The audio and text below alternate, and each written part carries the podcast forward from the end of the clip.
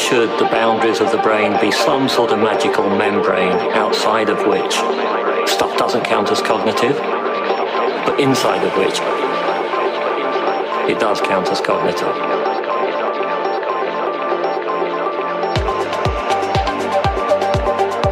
Sometimes interfering with what looks like our environment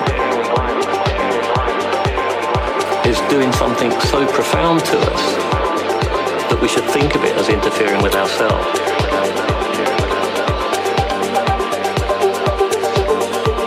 What matters is what kind of stuff you can do in the world, how fluently you can do it, when you can do it.